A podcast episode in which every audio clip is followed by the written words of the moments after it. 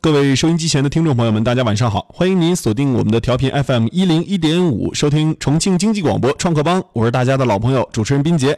今天的创客帮节目呢，我们为大家请到的这个兄弟啊，他叫王宇啊，他是做的什么样的项目？他来自哪家公司？我来跟大家说一说。他做的这个项目啊，是用 3D 打印技术和 3D 打印的硬件设备来提升学习兴趣的一套方案啊，一套学习方案。那么这一块儿哈，呃，具体哪家公司？他们是重庆龙陵科技有限公司。一会儿我们让王宇首先来跟电波当中的各位听众朋友们来打个招呼。观众朋友们，大家好。嗯，说到这个龙陵科技，呃，龙陵科技它到底是做什么的？它是一家什么样的公司？我们首先让大家进行一个初步或者说一些认知，能跟我们大家一起来分享一下吧。嗯，可以。其实龙鳞科技的话呢，总结下来其实是做了两件事情。第一件的话呢，就是我们是自己能够独立去研发 3D 打印设备的一个公司。嗯，呃，我们可以做出来基于 FDM 技术的这种 3D 打印机。然后目前来讲的话呢，这种技术在国内来讲，呃，我们也做过很多同类型或同价位机器的对比。呃，对比下来之后的结果的话呢，我们的机器基本上在保证同样打印质量的情况下，我们的速度可以提升到两到三。倍，这是我们目前在市场推出的 Smart 二点零的这款呃 3D 打印机。那第二件事情的话呢，是我们基于 3D 打印技术来讲的话，我们做了一系列的这种针对中小学教育呃的应用课程，我们定位于科学实践类课程。那它是结合了 3D 打印技术应用，结合了。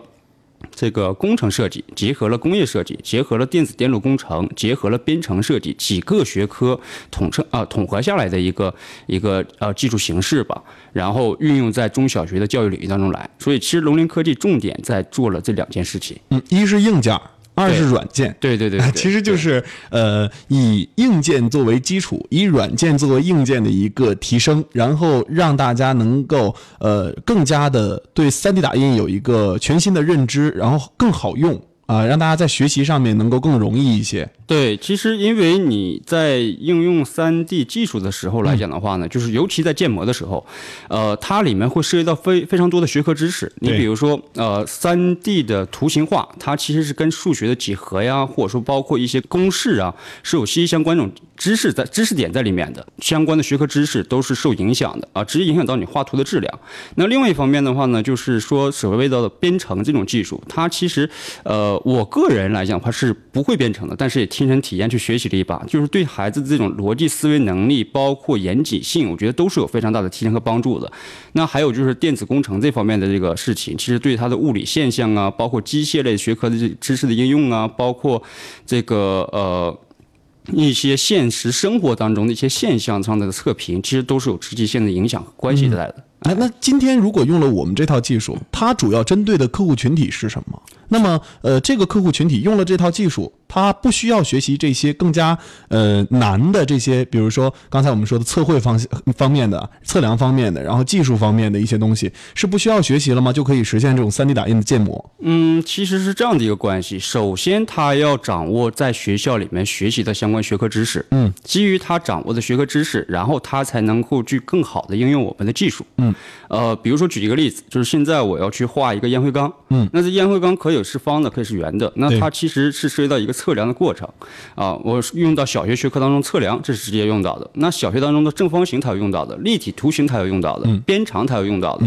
啊，这些这些知识都是要要去应用的。嗯，然后因为他掌握这种这个学习学校的学科知识，然后的话呢，再更合理的去结合我们三 D 打印技术，这样子的话，他才能合理啊完整的画出这个烟灰缸来。哦，对。是这样的一个关系。刚才呃，像呃提到的这个小学生这一块儿哈，嗯，那我们的技术的客户是这些小学的孩子们吗？就是说他最呃就是呃，我们不说直接客户嘛，我们说他们的使用者们，呃，是这个小学的孩子们。使用者其实是小学生，然后初中生、高中生都是可以用到的，只不过他们涉及到就是在我们课程的这种阶段和评级的难度不同。你比如说小学，他可能是会学到基础的这种建模。啊，小学这种三四年级基础的建模图形化，去识别什么叫立体图形。嗯，然后五六年级的话呢，会带初始的机械动力原理，比如说玩的四驱车，那我可以用三 D 打印一比一的造出来一个。哦这个都可以对，这完全可以的。然后在初中来讲的话呢，初一、初二可能会我会教他去做这个无人机。就是现在市场上广泛流传的无人机，我可以用 3D 打印，完全的按照它这种方式给它造出来，让它能够飞起来，并且能够控制。啊，然后在高中来讲的话呢，可能会做一个平衡车，因为它电子元件的这种这种难度就要增加了，而且它编程化的难度也要增加了。啊，那这种方式它是划等级的，然后按照他年龄段的不同，以及他这种升学过程当中掌握的学科知识的不同，我们会全部做了一个细分，这样子。有，这么一说，现在小朋友太幸福了啊，确实非常幸福。我们那个时候还玩四驱车，妈妈给我钱，我买四驱车。哎，对对对，其实我们当时这样子去设计当中有一个因素，也是考虑的一点，就是说让小孩子买玩具，让家长就小孩子想要玩具的时候，家长不会感觉到头痛。对啊，然后你像我们小时候来讲的话，去买一个玩具，可能说，哎，这个不能买，那个不能买，然后包括我们去逛商场的时候，也就会看到，哎，小孩子哭哭闹，想在地址买一个玩具，因为玩具确实很贵，现在，啊，动辄好一点的，基本都上千块，甚至几千块都是。那个遥控飞机啊，太贵了。对对对，你包括像我们造的无人机，那这个东西可能说你摆在商店里面去买，少则一两千，嗯，那我用 3D 打印技术来做造出一个无人机来的话，我可能就是一两百两三百就搞得搞得定了，也就是它十分之一的价格，嗯，啊，不但我把成本压缩下来之后，而且孩子还可以享受去造无人机这个过程，而且还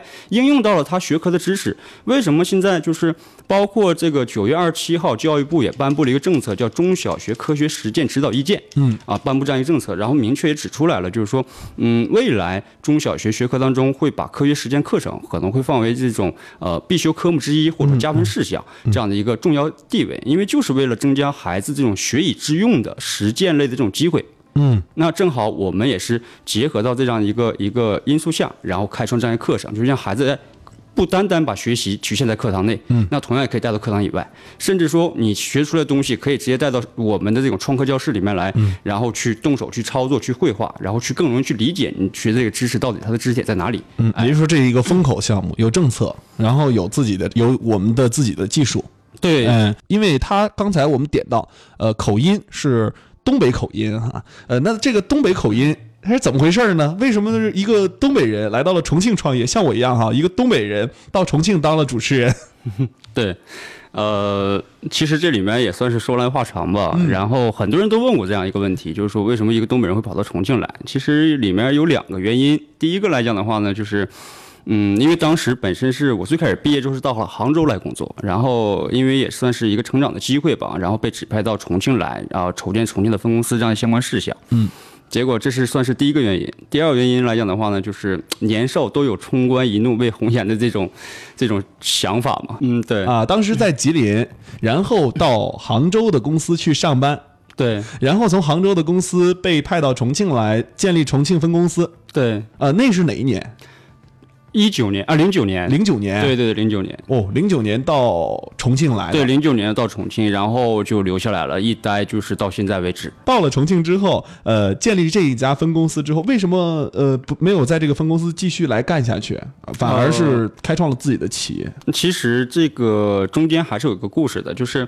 嗯，这家公司在重庆筹备了大概也就是不到两年的时间就撤回了，当时全员都被撤回了，然后有一些可能就就地就地解散了。本来是我也要回去的，但后来因为第二个因素嘛，就留在了重庆。嗯，留在重庆之后，呃，当时是找工作嘛，去进到了一家涉外服务的一个公司，港资公司，然后去做一些完全是跨行业的一个事情。因为最开始我做的是 B to B to B，啊 B to B to B 的一个行业，互联网的一个行业，在零几年的时候，那时候是非常热嘛。嗯，然后后来跨行业跳到了一。一个这个港资公司里面去做涉外服务，然后这件事情做了大概能有呃三四年的时间，差不多。然后我觉得太枯燥乏味了，因为我可能是一个比较比就是就想总想做一些这种不一样的事情，就是脑海当中想的可能天马行空的一些想法。然后很巧的一次机会，就是猎头公司给我推荐到了一家 3D 打印的公司，问我说有没有兴趣。哎，然后那个时候其实新闻已经有些新闻可以看到了三 D 打印的技术应用领域这样子，然后很感兴趣去看去了解了一下子。哎，一谈我说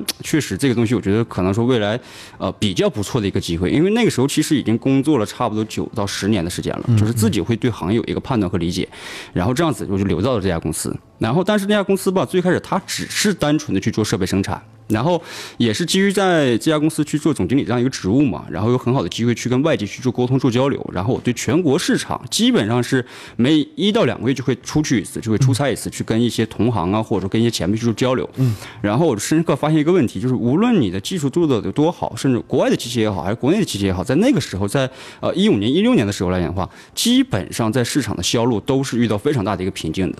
回过头来，我就问跟团队开了一个会，我就问他们，我说三 D 打印机给我好啊，三 D 打印机好不好？哦，你要相信所有人都会说好，因为这个东西可以造万物，这这是我对它的定义。但是你给我王宇，我要不要？我说我可能不会要，为什么？因为我不会用三 D 打印机，就是我不会画这个三 D 制图这个东西，所以这就是一个瓶颈。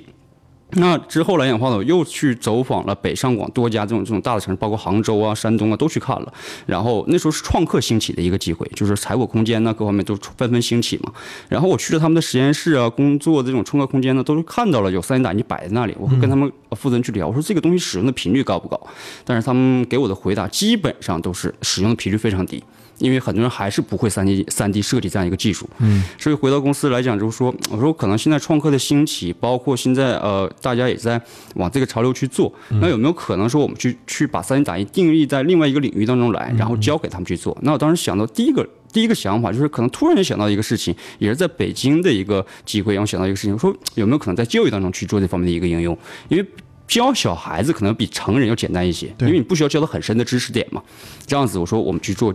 定位在教育当中去做嘛，然后就这么一个想法，然后又去外面去跑这种科技类相关那种这种机构啊，各们去做论证，然后又去去了解，因为可能在重庆那时候还比较少的，所以只能去北上广这些城市去了解。回过头来做了一个详细的方案，这个方案我一共给公司的董事会提了三次，结果三次全全都没有通过，就是公司完全不想去做这个事情。嗯，回过头来，你有没有想过没通过的原因？嗯，想过。今天我还在跟这个面试者还在聊到这个问题，因为我没有站在一个真，虽然说扮演的是一个总经理，但是我还是没有完全站在一个，呃，当时老板、创始人这种角色上去思考这个问题。我可能只是想我怎么把这件事做好，但是我没有想过这件事情做起来之后的影响会什么样子，我做这件事情的投入要多大。嗯，然后出来之后的话呢？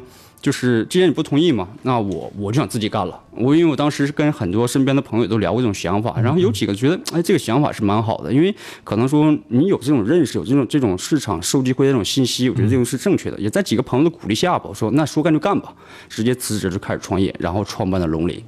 其实创办龙鳞初衷来讲的话，就是 这个名字算是算是成功的第一步。我给它取一叫哦，水不在深有龙则灵嘛。嗯。因为我可能说把我们做这件事情是比作一滩水，那能不能成存活？那在于说你这个水里面会不会有这个龙在嘛？那说借助外力的一个帮忙，我相信龙鳞将来能够做成，或者说做成什么样子，那一定是有。更多的朋友和更多的这种啊广大人士对他的支持和认可才能成功，所以这是我对龙鳞的一个定义。然后，二零一七年三月二十一号正式成立了啊，注册成立龙鳞家这家企业。嗯，哎是这样子，呃也算是一个过程。但是在组建团队的时候来讲的话，我足足花了八个月的时间，才算是把公司的核心团队组建完毕。也就是说，在没有做公司之前，其实我估计你已经在学，就是在寻找这个对对。其实我出来是一个人。嗯啊，一个人在做这件事情，就想做成。然后我那时候之前我做过大量的这种，就是自己呃也去外面组建过团队，就是临时的团队去做了很多一些一些市场推广的一些事情，包括课程研发上的一些事情。但是当时在几个技术上的点来讲的话，差几个核心人员这一块自己是有个深刻认识的。然后回过头来，后来这个团队没办法了，就解散掉了。第一波团队解散掉之后，然后我花了八个月时间，我要找我当时技术团队缺掉的几个核心人员。嗯，所以说在七月二十八号。啊，找到了我的第一个就是课程研发的第一个这个合伙人，叫林传春。嗯，啊，咱们崇理工的这个高材生。当时走进他的实验室的时候，就让我眼前一亮。我说，哎，这个人就是我想要的。然后那天我，他专门把我带到他的公寓里面来，然后我们两个聊了差不多能有五个小时。我看到他给我展示那些东西，当时我觉得，嗯，这个就是我想要的人。嗯，然后这算是第一个。第二来讲的话，就是我们团队当中另外一个，我们一般喜欢叫他老袁，就是专门做设备研发的工程师。嗯，呃，他算是我公司的第二个核心人员，就是我的公司所有的三 D 打印技术、三 D 打印机的研发全部是他做的。他最厉害的一点是什么呢？中国 FDM 技术来讲的话，联盟的发起人。嗯，这个技术是。他自己的，呃，这叫什么什么联盟？就是 FDM 三 D 打印的一个联盟组织，他自己发起的一个组织。他整个组织成员多达一千六百多人，全是三 D 打印技术的爱好者。也就是说，这个联盟就相当于就是专业技术联盟。对，专业技术联盟。然后他是这个联盟的发起人。那他在这联盟就是展示的一些技术，或者说帮别人解决一些问题来讲的话，还是非常非常让值班所认可的。嗯，所以当时我出来之后，我就说，嗯，有没有兴趣一起来合作？我说他知道想干什么事儿，因为我跟他聊过了，所以后来也是毅然加入到我们这个团队里面来。嗯，那说到这一块儿哈，呃，我们现在的公司，呃，目前在运营过程当中，呃。我我觉得一个企业，刚才你说嘛，有龙则灵，对对，肯定会需要很多的帮助。对，嗯，我们目前是在启迪科技园入驻嘛，对啊，我们之间这个这个互相帮助，为什么选择了清华启迪来作为你们的孵化？其实说实话，选择启迪来讲的话，是一个非常巧合的机会，因为当时是本身我需要一个办公场地了，嗯，然后我走访了南岸区的，然后江北区的，然后这个九龙坡区的，就是几个主要区域来讲，主城区我都在找，都在看，看了很多的这种。呃，孵化园也好，还是实际的这种写字楼也好，都去对比了。嗯，然后正好是一个朋友给我了一个建议，说你去可以看看二郎的启迪科技园。他跟我提过两次，我都没去，因为我觉得太远了啊。这个二郎那边，可能我们有些人都是住在解放碑渝中啊，或者住在南岸啊这边。嗯嗯。呃，没有去。然后有一次正好是路过那边，我去办事，然后跟朋友说，那我们正好是附近就有启迪科技园嘛，我说我们就过去看一下，看一下之后。嗯，一进到这园区，我说，哎，我说这跟我们平时看到不一样。我说这种这种建筑啊，这种东西是蛮吸引我的这种感觉。然后当然也只是吸引了这样子。然后后来吧，正好是跟到启迪的这个呃招商部的同同事周鑫，然后我们一起碰面聊了一下子。他说你要进到启迪，首先我们要了解你的项目是什么样一个项目，然后我做了一个详细的一个项目讲讲演。然后他们觉得哎还还是蛮不错的一个东西。然后这样子来讲的话呢，当时是我也没有决定说要进来，但是后来是做了多方面的了解。嗯。嗯，第一个它是清华的背景，这个是我非常看重的一个点。第二个来讲的话呢，启迪在全国的一个布局，嗯，这个也是我非常看重的一个东西。比如说，举一个很实际的一个例子，就是我们今年在三四月份的时候，我要去上海成立我们的上海子公司。那当时我这个事情跟启迪的唐总有说到，唐总第一反应说，我要不要帮你去对接上海的启迪产业园？嗯，你来选哪几个地方，然后，呃，我可以帮你去联系。然后马上上午提的，下午就有反馈了。这种效率很很高。第二来讲的话呢，就是启迪园区自己自己的定位本身也是希望能够引一些啊更高科技的这种这种啊企业入驻嘛，然后更好优秀的企业入驻嘛。所以这样子在这样一个氛围下，我觉得是有一个支撑点的。第三的话呢，就是嗯自己创业路上其实挺孤单的啊，虽然说有这样一个有有政府的支持也好，还怎么样子也好，但是你没有一个夹在政服务于企业跟政府中间这样一个团队去对接的去衔接的情况下，其实。尤其对我们初创企业想发展是非常难的，这个我是深有体会。因为我足足在注册公司花了四个月时间，我去了解这个事情，包括整个一七年一年的时间，我都在去跑这些事情。我跟启迪签约是一月份，但是一年的时间基本都在跑这些事情。后来我就发现，哎，这是一个非常好的一个节点。其实需要一个企业也需要孵化，对。我觉得是，尤其对一个初创团队或者说一个成长型团队来讲的话，孵化是非常关键的。因为你你作为企业，即使我是一个负责人，你想嘛，我既要去管公司市场、管内部管理、管技术、管产品、管人员，什么都要去管。那我难道我基本没有时间去盯着说今天给一个什么政策，明天有什么样的优惠，或者说我我你要发展重庆以外，我该如何去推荐你，如何去布局这些事情，我可能是没有时间去思考的。那启迪完全正好可以弥补了这个点。嗯，所以其实我当时我跟启迪开玩笑说了一句话，我说我花了很高的代价入驻来，但是我我是扎下心来想。想进到启迪这个园区，因为我是看中你们在全国的一个布局性，而我龙鳞是希望能够发展向走向全国的，对，而这一点我觉得是一个非常好的跳板。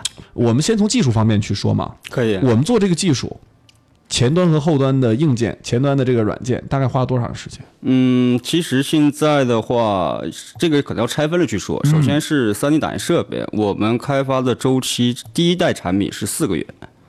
四个月出来了，呃，这个其实因为我们这个团队的这个总工老袁，他的能力很强，本身就有技术沉淀。你们是完全用的自己的这个技术来做的这个第一代产品吗？完全是自己的技术，而且是我们独家的专利，发明专利。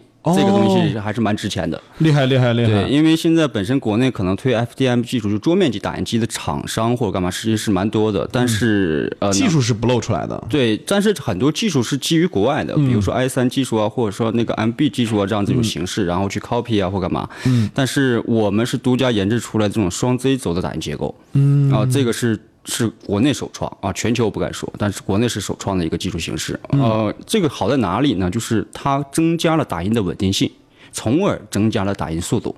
你比如说，当时是呃前段时间看新闻是美国好像是麻省理工吧，我记得不是很清楚了。然后呃是靠软件程序，然后实现了 FDM FDM 技术打印机的这种三倍的速度，而我们可以这样讲是靠这种结构，我们可以提升两到三倍的打印速度。嗯，这个就是这个结构如果通俗来讲有什么不同？通俗点儿，让大家浅浅显易懂的，通俗点儿来讲的话，就是两个杆儿。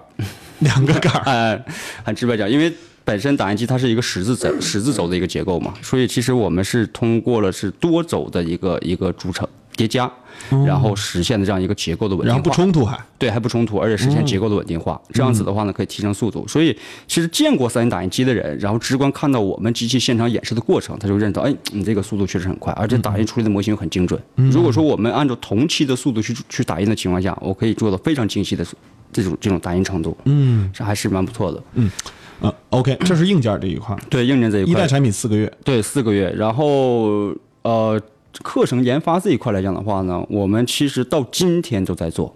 但是那这个都是永无止境的。这是永无止境。但是我们做了一件什么事情呢？花了差不多是八月、九月、十月到一月份。这差不多是四到五个月的时间，我们建立了一套攻克了一个就是标准和体系的建立方式。那有了这套东西之后出来说，因为这个是我们独家的版权，叫零三 S 原理啊，三 S 设计原理，就是基于三 D 打印技术，然后结合了这种就是呃各个学科嘛，比如说机械工程、工业、工业设计这种学科知识，然后开创出了一套版呃我们自己独家版权。那换句话讲，这套东西假如说我要流放市场的情况下，可能完全懂三 D 设计的一个人看完之后，哦，我知道到底这个东西怎么去跟机械或跟其他相结合，我们可以做到这一点。所以这是我们独家的一个版权上的一个东西。然后这个出来之后的话呢，我们后续团队会把这部分资料会分享给后续团队，他按照这个资料去执行去做我们想要的产品化的东西就 OK 了。所以我们做这套体系花了差不多四到五个月的时间。还是很长时间的。对，还是很长的时间。然后加上本身像这个刚刚我提到的，我们课程的现在的总设计师林川春，他本身在这方面的技术沉淀是多达三年。三年之久，嗯，那加上我这边的一些技术上的一些交流，各方面的话，才形成这样一个体，才用四到五个月时间形成这样一个体系的一个、一个内容，就是版权这样一个内容。是理工的那个对对对小伙伴吗？对对对啊，就是他。如果说是从零开始去开发、去研究来讲的话呢，可能时间会更久。那需要太长时间了。对，需要会需要蛮长的时间。然后第三块的话呢，算是我们的一个这个互联网的一个技术，叫云平台。我们运用了一个云的概念，然后开创了一个云平台技术。如果让你现在来看哈，就是说，呃，在整个全国的这个范围内啊，有做这样的技术研发的团队多不多？嗯，目前来讲的话，还是我还是没有看到，可能会有。但北京好像有一些，有有有几家，是不是？呃，我我基本上每个月都会到北上广这些城市去去看啊去跑，不是看，就是因为本身在那边有一些合作的嘛，然后包括跟一些行业前辈，或者说跟一些嗯这种同行人员会去交流很多信息。因为说实话，我更喜欢跟他们去学东西，因为每次去都有收获。对。对，然后回过头来，到目前为止还没有给我反馈到说，哎，有公司跟你做一模一样的事情，到目前还没有发现，但是可能会有，可能没有说，哎，这个推出来或干嘛，啊，这个我我不敢把话说得很绝。呃，未来我们的我们有没有想过自己的未来方向？就是一直在做中小学这一块儿，是不是深挖这个就是呃学生市场？对，其实我们教育市场我们给自己定的一条主干还是很清晰的，嗯就是呃应用于中小学教育领域。嗯，但是的话呢，可以说有线下端，因为今年我给公司就是做了三个大的方向。嗯，第一个来讲的话呢，就是 B 端，就是跟学校进行合作。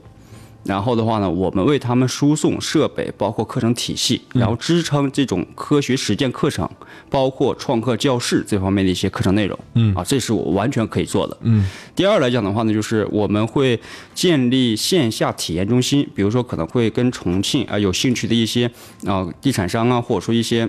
这种这种招商的一些商场啊，都可以说呃来合作嘛，就是说我们为他做导流，就是我们会在线下中心啊、做一个集 3D 打印设计及这个呃一个场景嘛，就是说他家长带着小孩子过来玩，可能就是以一个玩的概念为主啊、家长带着小孩子过来玩，今天我要造一个呃比如说小汽车、四驱车啊、可以直接动手设计，或者说设计不出来可以直接买零件进行组装，然后到实践区进行组装，组装完毕之后啊，到编程区进行编程，嗯，编程完毕之后的话呢，到比赛区进行比赛，嗯。四个环节下来，这是线下要去做的一件事情，就是以玩为主，然后带动学习的一个乐趣，嗯，和兴趣，嗯。然后第三块来讲的话呢，就是我们的云平台会渗入到家庭端，就是你家里只要有一台电脑，装上这种设计软件，直接就可以通过云平台去下载课程去使用，啊，然后去去玩，家长带着孩子来玩。